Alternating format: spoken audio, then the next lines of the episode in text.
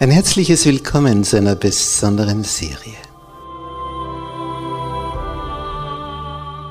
Erfüllte Sehnsucht.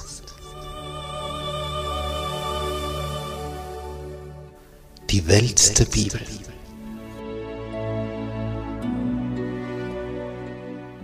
Das Leben Jesu.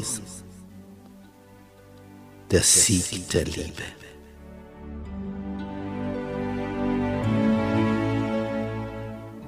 Der Sohn Gottes. Kommt aus dem Weltall, schlüpft hier in diesen menschlichen Körper, ja sogar im Embryonalzustand und zeigt hier dreieinhalb Jahre, was das Wesen des himmlischen Vaters ist. Es ist faszinierend, diesem Heiland nachzuspüren wie der denkt, wie der fühlt, wie der handelt, wie er verblüfft, wie er verärgert, wie er begeistert, wie er Menschenherzen froh macht. Ich freue mich, wenn du mit dabei bist, auf den Spuren des Sohnes Gottes.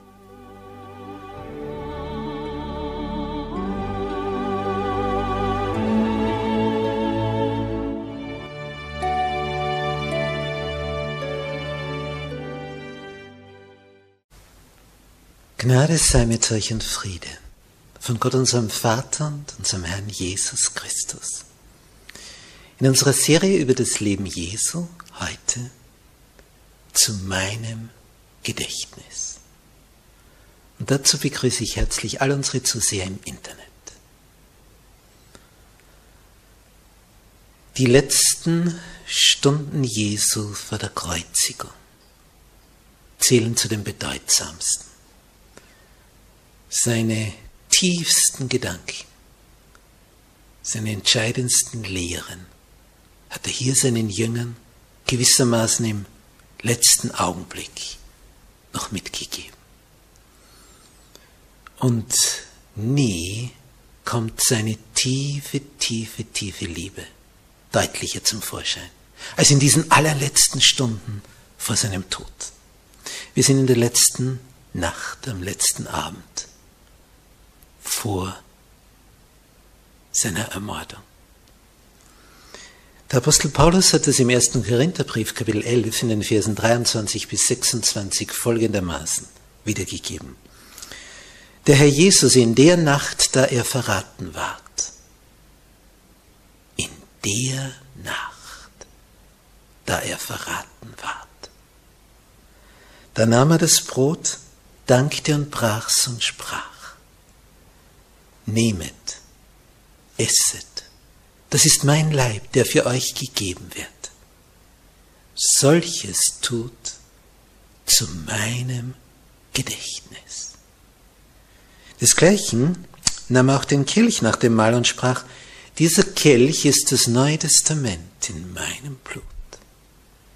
Solches tut, so oft ihr es trinket, zu meinem Gedächtnis. Denn so oft ihr von diesem Brot esset und von diesem Kelch trinket, verkündigt ihr des Herrn Tod, bis dass er kommt. Die Gestalt Jesu steht am Schnittpunkt zweier religiöser Ordnungen. Bisher diese zeremoniellen Kultvorschriften all diese Opfervorschriften, die alle das Ziel hatten, auf das eine hinzuweisen, so wie es Johannes der Täufer dort am Jordan ausgedrückt hat. Siehe, das ist Gottes Lamm, welches der Welt Sünde trägt. Und alle diese Ordnungen sollten jetzt ihre Erfüllung finden und ihren Höhepunkt in dem Jesus, der Sohn Gottes, der Messias, der Retter der Welt, für eine sündige Menschheit sein Leben in den Tod gab. Er, das makellose Lamm Gottes, war im Begriff, sich als Sündopfer hinzugeben. 4000 Jahre lang hatten all diese Sinnbilder auf ihn hingewiesen. diesen 4000 Jahren sollte das Echte dem Schatten weichen. Als Jesus mit seinen Jüngern dieses Passamahl einnahm, das ja gegessen wurde als Erinnerung an den großen Auszug aus Ägypten, unter Mose, unter der Wolke wo damals in Ägypten alle Erstgeborenen starben, alle männlichen. Sogar der Kronprinz. Was dann dazu führte, dass der Herrscher sagte, geht, geht. Er befürchtete, dass es sonst noch mehr Tote gibt. Und als Jesus jetzt mit seinen Jüngern zur Erinnerung an diese Befreiung aus Ägypten, dieses Passalam mit seinen Jüngern aß, da setzte er statt dieses Passalmales einen neuen Dienst ein. Das eine ging zu Ende, das neue begann. Und das, was da begann, war eine Gedächtnisfeier, die uns immer und immer an sein großes Opfer erinnern sollte damit wir nie vergessen, dass es das Leben des Sohnes Gottes gekostet hat. Wenn wir also das Abendmahl feiern, feiern wir nicht nur irgendein religiöses Fest. Es erinnert an das, was das Blut des Sohnes Gottes gekostet hat. Der größte Preis, das größte Opfer das größte Geschenk, das er uns geben konnte. Darum sagt er, tut das zu meinem Gedächtnis. So wie wir in den zehn Geboten ein Gebot haben, das etwas mit Erinnerung zu tun hat. Gedenke des Sabbattages, dass du ihn heiligest. Wir haben nämlich zwei große Elemente. Gedenke dass du geschaffen bist von deinem Schöpfer. Er hat dir das Leben gegeben. Und das andere, gedenke daran, dass du, der du sterblich bist, erlöst wirst durch das Opfer Jesu. Und diese zwei großen Elemente, die haben wir in Offenbarung Kapitel 4 und Offenbarung Kapitel 5 sichtbar gemacht. In Kapitel 4 sitzt der Vater auf seinem Thron und er wird gelobt und gepriesen.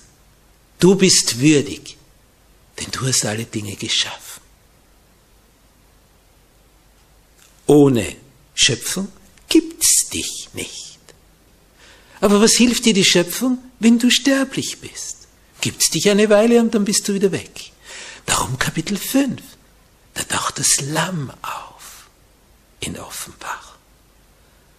Und dieses Lamm bekommt dann den Lobpreis von den Versammelten rings um den Thron. Und da heißt es, du bist würdig, denn du hast mit deinem Blut erkauft. Das sind die entscheidenden Elemente. Schöpfung, Neuschöpfung. Die Erschaffung und wir werden neu geschaffen. Jedes Mal geht es um Schöpfung. Und darum gedenke des Sabbattages, dass du ihn heiligest und nicht des Sonntages. Und als Jesus sagt, sein Sterben als eine Mahlfeier zur Erinnerung vom Wassermahl hinüber zum Abendmahl mit dem Auftrag, das tut zu meinem Gedächtnis, auf das ihr nie vergesst was es gekostet hat, dass du neu geschaffen werden kannst. Jedes Mal Schöpfung. Dass es dich überhaupt gibt und dass es dich neu gibt. Das sind die zwei größten Geschenke an die Menschheit.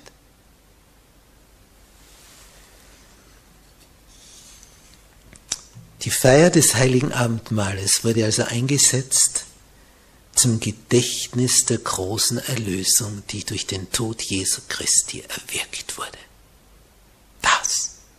ist die Abendmahlsfeier. Und wenn wir das betrachten, da braucht es Ehrfurcht, Respekt vor dem, was da geschehen ist. Nun,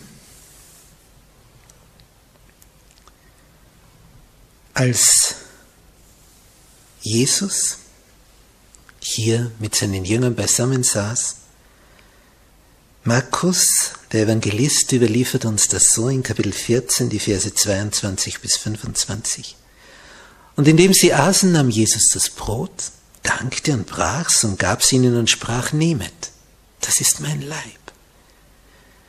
Und er nahm den Kelch und dankte und gab ihnen den und sie tranken alle daraus. Und er sprach zu ihnen, das ist mein Blut des Neuen Testaments, das für viele vergossen wird. Wahrlich, ich sage euch, dass ich ihn fort nicht trinken werde vom Gewächs des Weinstocks, bis auf den Tag, da ich's neu trinke mit euch im Reich Gottes.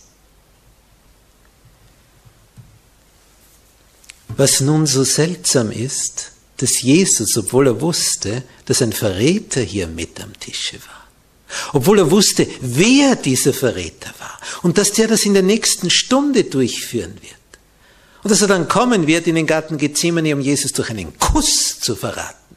Das ist der Gipfel der Heuchelei. Das ist der Gipfel.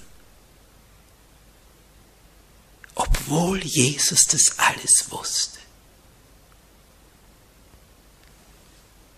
Feiert er mit Judas und verjagt ihn nicht vom Tisch. Der Verräter, der direkt neben Jesus sitzt bei dieser Feier, direkt neben, der brütet während dieses Mahles über seinen dunklen, bösen, finsteren Absichten. Und er näherte seine rachsüchtigen Gedanken. Denn Jesus hat ja zu ihm gesagt, als Maria Magdalena von Judas kritisiert worden war wegen der Ausschüttung dieses Salböls. Lass sie, hatte Jesus gesagt, lass sie in Frieden. Sie hat es für mein Begräbnis getan. Das nagte an Judas.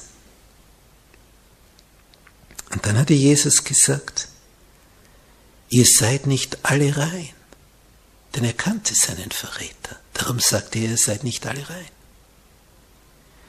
Und er fügt hinzu, nicht rede ich von euch allen, ich weiß, welche ich erwählt habe, aber es muss die Schrift erfüllt werden. Der mein Brot isst, der tritt mich mit Füßen. Das tut weh. Der mein Brot isst, der tritt mich mit Füßen. Denn gerade im Orient ist das gemeinsame Mahl eine ganz, ganz außergewöhnliche Begebenheit. Ein gemeinsames Mahl. Das, das ist für einen Orientalen eine außergewöhnliche Handlung. Du isst miteinander. Und wenn du dich jetzt gegen den erhebst, dessen Brot du isst, das galt als dermaßen unmoralisch. Das kann man einfach nicht, nicht ärger beschreiben. Der mein Brot isst, tritt mich mit Füßen. Als Jesus hier sagt, in Matthäus 26, Vers 21, Wahrlich, ich sage euch, einer unter euch wird mich verraten. Da begriffen die Jünger gar nichts in dem Moment.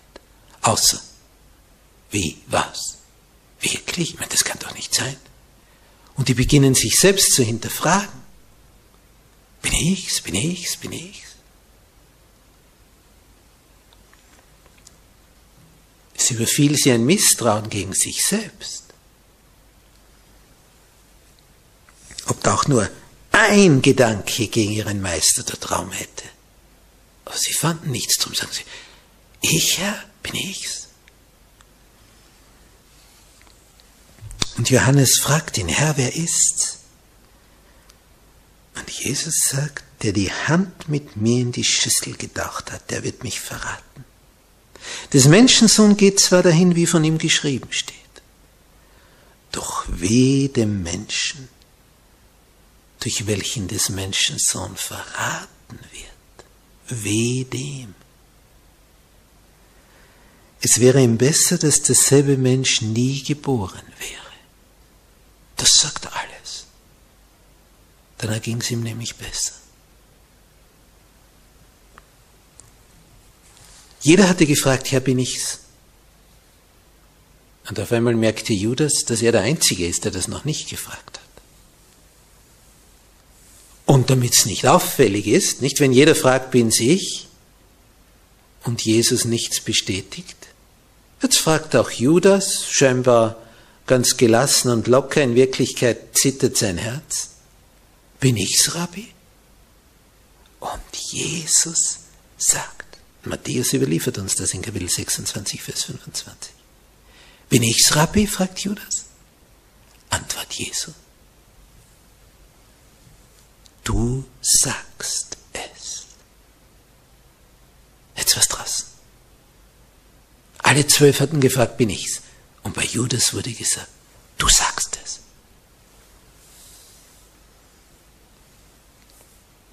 Daraufhin erhebt sich Judas. Er ist verwirrt und überrascht. So, so kräftig hat er das nicht erwartet. Jesus hat ihm die Füße gewaschen.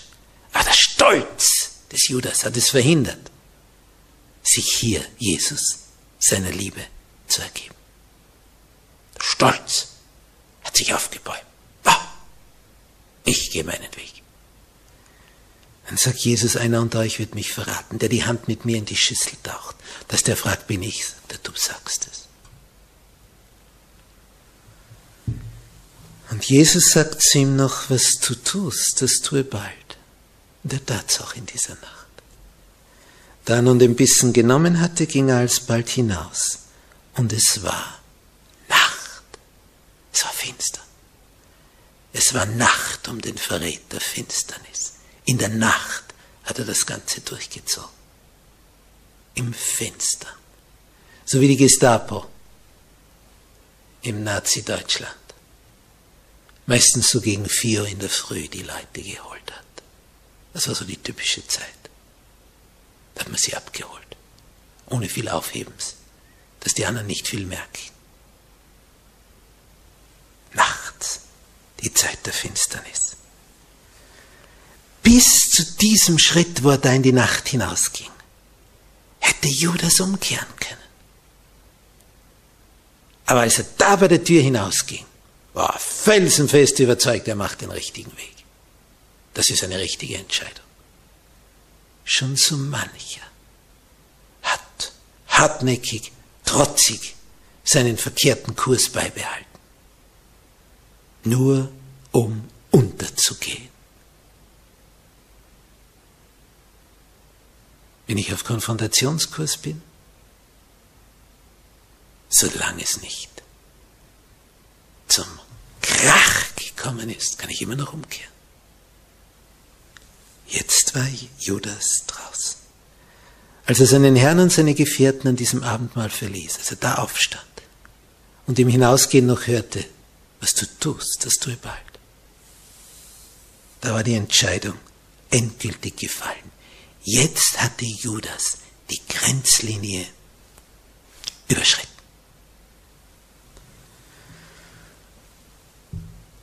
Zweimal schon hatte Judas die Hohepriester aufgesucht vor diesem Abendmahl. Zweimal hat er es schon mitgeteilt. Es ging nur noch darum, eine günstige Gelegenheit zu finden. Und jetzt, jetzt war es soweit. Jesus las im Herzen des Verräters dessen geheime Absicht. Er liest die in unserem Herzen wie in einem aufgeschlagenen Buch. Vor ihm kann niemand in diesem Universum etwas verbergen. Darum ist es ja so sinnlos, vor ihm etwas verheimlichen zu wollen. Da hilft nur die Flucht nach vorne, Bekenntnis, Reue, Bitte um Vergebung. Aber niemals versuchen, das zu verheimlichen. Das ist ja das Schlimmste. Als ihm Jesus klarmachte, dem Judas, dass er es weiß, lieferte er ihm erneut einen Beweis seiner Gottheit. Denn Judas hatte zu keinem Jünger etwas gesagt, zu keinem Freund. Er war direkt dorthin gegangen. Und trotzdem wusste es Jesus. Bezeichnend. Beweis seiner Gottheit. Und dieser Hinweis an Judas, der Hinweis von Jesus, ich weiß es, was du vorhast, das war der letzte Appell an Judas. Kehr um. Und er ging hinaus. Damit waren die Würfel gefallen. Judas war von der Entdeckung seiner Schuld überrascht. Erschreckt war er auch. Und dennoch handelte er nur umso entschiedener. Er verließ das heilige Mahl, um sein verräterisches Werk zu vollenden. Wie dem, hatte Jesus gesagt, durch den der Menschensohn verraten wird. Es wäre besser, er wäre nie geboren worden. Damit hat er schon ausgedrückt, was den erwartet. Was für ein Schicksal. Und Jesus hat seinen Jüngern vorher mitgeteilt, wie Johannes uns das in Kapitel 13, Vers 19 sagt. Jetzt sage ich es euch, ehe denn es geschieht, damit, wenn es geschehen ist, ihr glaubt, dass ich es bin. Das war das Ziel. Er sagt es vorher, damit nicht irgendeiner meinen könnte, Jesus wäre hier unwissend gewesen. Deswegen hat er es vorher mitgeteilt. Schon ein Jahr zuvor, bei der Speisung der 5000, hatte Jesus gesagt zu den Zwölf, habe ich nicht euch zwölf erwählt und einer von euch ist ein Teufel? Damals hatte Judas versucht, Jesus zum König zu krönen. Und jetzt wollte er das auch erzwingen. Er dachte sich, wenn ich den verrate, dann muss er sich wehren. Die Macht dazu hat er. Und dann wird er sich so wehren, dass alle erstaunt sein werden, dass man ihn nicht verhaften kann. Und dann wird er sich zum König krönen lassen. Dann werde ich Judas der Finanzminister. Und alle werden mich loben, dass ich ihn dorthin gebracht habe, ihn hineingezwungen habe in seine Königsrolle. Er würde sich bitter täuschen. Nun, ein langmütiger Heiland hat also diesem Verräter jede Möglichkeit angeboten, zu bereuen zu bekennen, umzukehren. Mehrmals, gerade beim letzten Abendmahl noch einmal. Von der Fußwaschung angefangen bis zu dem Satz, du sagst es, du bist. Das heißt, wenn wir vermuten, dass sich jemand in Irrtum und Sünde befindet, wohlgemerkt, wenn wir das vermuten, wir sagen, oh, du kannst nicht zum Abendmahl gehen. Das steht uns nicht zu. Jesus hat einen Judas zum Abendmahl zugelassen, um ihn zur Umkehr zu bewegen. Das heißt, Christi Beispiel verbietet, dass wir das Recht hätten, jemand vom Abendmahl fernzuhalten, weil wir nicht in die Herzen sehen können. Wohl aber, und das ist die Ausnahme, gibt es offene sind, die jedem offenbar sind, die deutlich sind. Und offene Sünde schließt den Schuldigen aus, solange er da nicht bereut und bekannt hat. Aber bloße Vermutungen, Verdächtigungen oder weil man halt meint und so, da haben wir kein Recht, jemand vom Abendmahl fernzuhalten. Denn es liegt ein Segen darauf, zum Abendmahl zu kommen. Jesus hat es so ausgedrückt durch den Apostel Paulus im 1. Korinther 11, Verse 27 bis 29, wo er sagt, der Mensch prüfe aber sich selbst. Das ist der springende Punkt. Der Mensch prüfe sich selbst nicht du als den anderen zu prüfen oder zu beurteilen. Außer, wie gesagt, offene Sünde. Der Mensch prüfe aber sich selbst und so esse er von diesem Brot und trinke von diesem Kelch. Welcher unwürdig von diesem Brot isst oder von diesem Kelch trinkt, das heißt in einer Art und Weise, wo das Ganze mit Füßen tritt, der ist schuldig am Leib und Blut des Herrn. Es ist also nicht so ohne, dieses Abendmahl zu sich zu nehmen. Jeder prüfe sich selbst. Und darum dient ja diese Vorbereitungszeit, wo ich mich prüfen kann. Ist da jemand, mit dem ich mich versöhnen sollte? Ist da jemand, mit dem ich ins Reine kommen sollte? Ist da jemand, ich Vergebung anbieten, um Verzeihung bitten sollte? Welcher isst und trinkt, dass er nicht unterscheidet den Leib des Herrn, der isst und trinkt sich selber zum Gericht. Es ist nicht etwas zum Schlemmen, es ist etwas, um sich zu erinnern, was es Jesus gekostet hat. Der Preis, darüber sollen wir nachsinnen. Immer und immer und immer wieder. Es war das Teuerste, was es in dieser Welt gab. Und niemand von uns wäre in der Lage, das zu bezahlen. Niemand. Wenn sich Gläubige zum Abendmahl versammeln, dann sind auch unsichtbare Wesen anwesend, himmlische Engel. Und wenn Menschen da sind wie ein Judas, die über dunklen Absichten brüten, dann sind auch deren Engel da, wie von der anderen Seite. Wir haben also unsichtbaren Besuch beim Abendmahl. Die himmlischen Besucher sind bei jedem Abendmahl gegenwärtig. Und das macht das Ganze so, so außergewöhnlich. Christus ist auch gegenwärtig durch den Heiligen Geist. Und wir sollten nicht denken, weil dieser oder jener da sitzt, von dem wir meinen, der dürfte da aber gar nicht da sitzen beim Abendmahl, drum gehe ich auch nicht hin, macht es nicht. Dann entgeht dir das Segen.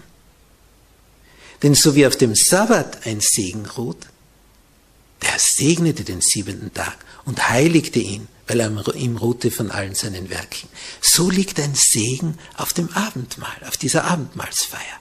Ja, selbst wenn die Hände, die es austeilen, unwürdig sind, selbst wenn du weißt, na, der Geistliche, der hat doch dies und das verbrochen. Und wenn du es sogar ganz sicher weißt, du trotzdem nicht berechtigt, nicht daran teilzunehmen. Es ist ein Segen drauf. Nutze diesen Segen. Denn alle, die ihren Glauben auf Jesus gründen, die werden reich gesegnet von dannen ziehen. Reich gesegnet. Jesus hat bei diesem Abendmahl seinen Jüngern den neuen Bund vermittelt. Das ist das Neue Testament. Der neue Bund in meinem Blut. Solches tut zu meinem Gedächtnis. Diese Einsetzung des heiligen Abendmahls sollte also den Jüngern immer wieder das unendlich große Opfer vor Augen halten, auf das du nicht vergisst, so waren ja all die Feiern in Israel. Das war ja auch der Sinn des Passamals bei den Israeliten. Auf dass du nicht vergisst, dass du Sklave warst in Ägypten. Als ganzes Volk versklavt. Und der Herr hat dich herausgeführt durch gewaltige Naturkatastrophen. Durch Wunder ohne Ende. Der Herr weiß. Vergiss es nicht. Drum feiere dieses Fest. Das war der Sinn. Und jetzt setzt Jesus an dieser Stelle die Erinnerung an seinen Kreuzigungstod ein. Bedeutsam. Wenn wir jetzt beisammensitzen, bei dieser Feier des Abendmahls, dann sollten wir nicht über die Vergangenheit nachdenken, was wir da alles an Negativen gemacht haben. Das wäre verkehrt. Das sollte vorher geschehen. Die Reue sollte vorher sein. Aber wenn wir dann beim Abendmahl sind, da können wir an etwas ganz anderes denken, an viel Erhebenderes, nämlich dass er geblutet hat und er den Tod erlitten hat, damit du lebst, damit du, wenn du vor der Wiederkunft stirbst, wieder durch ihn auferweckt wirst, unverwandelt und wie ein Engelwesen sein wirst. Da können wir an die Zukunft denken, wovon er uns befreit hat für die Zukunft. Nicht dieser Leib wird es sein, mit dem er uns holt. Wir kriegen einen neuen, einen noch viel besseren, der nicht mehr altert, der nicht mehr stirbt, der nicht mehr krank wird, der keinen Schmerz verspürt, der kräftig bleibt und frisch und keine Müdigkeit kennt.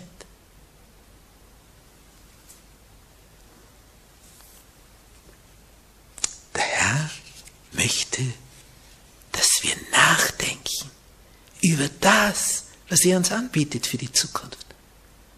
Und dass wir diesen Preis würdigen und das schätzen und bekennen und ihm auch mitteilen. Wir sollen nie vergessen, dass es seine Liebe ist, die ihn dazu getrieben hat.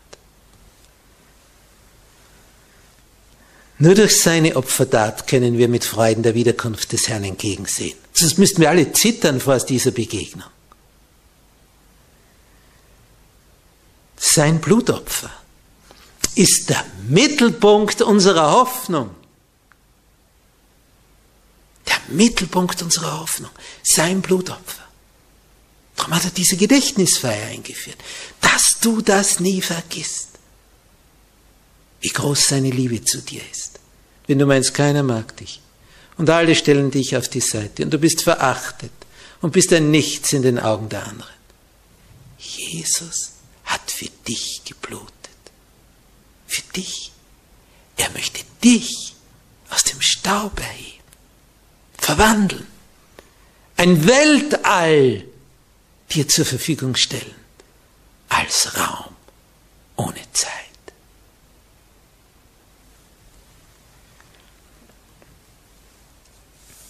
Wie hat Jesus zu Nikodemus gesagt? Wie Mose in der Wüste die Schlange erhöht hat. Wir finden das in Johannes 3, Vers 14 und 15. Wie Mose in der Wüste die Schlange erhöht hat, so muss des Menschensohn erhöht werden, auf dass alle, die an ihn glauben, nicht verloren werden, sondern das ewige Leben haben. Wir müssen unseren Blick viel mehr auf das Kreuz auf den sterbenden Erlöser, damit du seine Liebe zu dir siehst. Blicke hin auf ihn. Blick hin auf ihn. Wie er dich liebt. Blicke. Blicke hin. Es war ein stürmischer Wintertag, als ein junger Mann in den Straßen Londons durch den tiefen Schnee stapfte. Es war kein Weiterkommen. Der Schneesturm wurde immer intensiver. So ging er in eine Kirche, die am Wege war. Dort sollte bald der Gottesdienst beginnen. Aber aufgrund des Schneesturms kam kein Geistlicher. Es war auch fast niemand da. Eine Handvoll Leute. Und dann hat ein Laienglied dieser Kirche, weil kein Geistlicher da war zum Predigen, das Wort ergriffen. Es war kein Redner. Und der junge Mann, der hinten hineingekommen war, um vor diesen Wetterunbilden Schutz zu suchen und hinten zitternd und vor Kälte schlotternd stand, den blickt der von vorne auf einmal an, denn viele waren es nicht, auf die er blicken konnte, sagte, du junger Mann da hinten. Der zuckt zusammen Jetzt ist man auf ihn aufmerksam geworden, die anderen schauen in diese Richtung. Du junger Mann da, der du da gerade hereingekommen bist. Und dann hält er eine Predigt, die immer gleichlautend ist. Sag, Blick auf den, der für dich geblutet hat. Blick auf ihn, schau ihn an, siehst du ihn, sieh ihn an, wie er um dich wird, wie er dich liebt. Sieh ihn an, sieh ihn an. Viel mehr Worte kamen nicht bei dieser Predigt. Er war nicht vorbereitet und er war auch kein Prediger. Aber den Kern hat er begriffen. Und der junge Mann, der wurde bewegt von dieser Predigt. In Anführungszeichen Predigt. Von diesen immer sich wiederholenden Satzreihen. Blick auf ihn, wie er dich liebt, wie er da blutet für dich. Blick ihn an. Der ging hinaus an diesem Tag aus dieser Kirche mit einer neuen Gesinnung und dachte sich, das muss ich verkünden. Studierte, wurde Geistlicher, wurde ein Erweckungsprediger und wurde einer der bekanntesten, erfolgreichsten Erweckungsprediger aller Zeiten. Das war Charles Haddon Spurgeon. Die Predigt, die er gehört hatte, Blick auf ihn, schau ihn an, wie er für dich blutet. Das ist das Abendmahl. Dass du seine Liebe siehst. Denn dieses gläubige Nachdenken über die Opfertat Jesu verleiht deiner Seele eine belebende, inspirierende Kraft. Je mehr du über ihn nachdenkst, je mehr du über diese seine Liebe nachsinnst, desto mehr Kraft wirst du bekommen, desto froher wirst du werden, weil du merkst, und das hat er für mich getan, so wichtig bin ich ihm, so wertvoll, für mich hat er geblutet, der liebt mich, da steigt ein Wert. Dann ist kein Platz mehr für Stolz und Selbstvergötterung. Im Buch Das Leben Jesu heißt es, von Ellen White auf Seite 660, wem Jesu unvergleichliche Liebe vor Augen steht, wer das betrachtet, was wird bei dem passieren? Dessen Gedanken werden veredelt werden. Was wird noch geschehen? Dessen Herz wird gereinigt werden. Und was wird noch geschehen? Dessen Wesen wird umgewandelt werden. Die Gedanken werden veredelt, das Herz wird gereinigt, das Wesen wird umgewandelt. Wodurch? Wie ist der Einleitungssatz? Wem Jesu unvergleichliche Liebe vor Augen steht.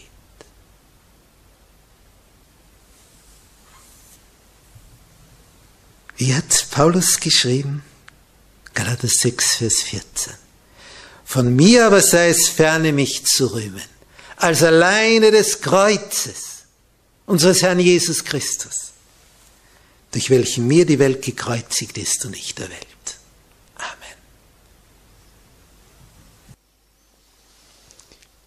Unser Herr Jesus, wir können nicht einmal annähernd ermessen, was es dich gekostet hat, diesen Preis für uns zu bezahlen. Aber das macht uns so wertvoll, weil es dein Blut ist, das den Preis für uns bezahlt hat. Dein kostbares Blut. Herr Jesus, in aller Ewigkeit werden wir stammelnd Danke sagen für die Erlösung. Und die werden wir erst richtig begreifen, wenn wir bei dir sind wenn wir dann sehen, was das bedeutet und was das für die bedeutet, die das ausgeschlagen haben. Oh Herr, lass uns jetzt bewusst sein, was das für ein Vorrecht ist, von dir erlöst zu sein zu einer neuen Schöpfung. Hab Dank, oh Herr. Dich wollen wir loben und preisen in Ewigkeit.